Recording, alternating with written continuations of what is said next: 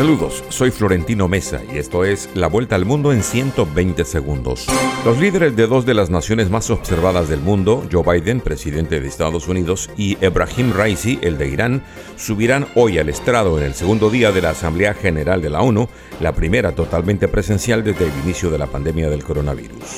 La casi totalidad de los presidentes latinoamericanos que intervinieron ayer en la Asamblea General de la ONU reclamaron poner fin al conflicto provocado por la invasión rusa de Ucrania que ha ahondado la crisis alimentaria mundial, disparó los precios de la energía y elevó la inflación.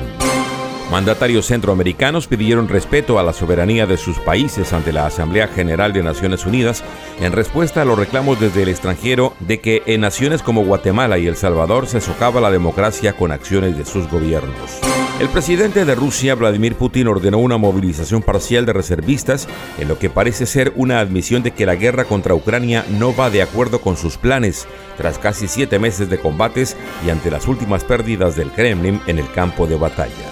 El huracán Fiona alcanzó hoy la categoría 4 mientras azotaba las islas de Turcas y Caicos en una ruta que lo acercaba a Bermudas esta semana. Al menos cuatro muertes se atribuyeron directamente a la tormenta a su paso por el Caribe el meteoro dejó a la mayoría de Puerto Rico sin electricidad. El Consejo Estatal de Protección Civil de Michoacán, México, aprobó por unanimidad una solicitud para activar una declaratoria de emergencia en la entidad, luego del sismo de magnitud 7.7 que sacudió el territorio mexicano la tarde del pasado lunes, que dejó daños en más de 3.000 viviendas. Las protestas callejeras en Venezuela se incrementaron casi un 9% en los primeros ocho meses del año con respecto al mismo periodo del año pasado, impulsadas por las constantes vejaciones a los trabajadores activos, jubilados y pensionados por parte del régimen de Nicolás Maduro.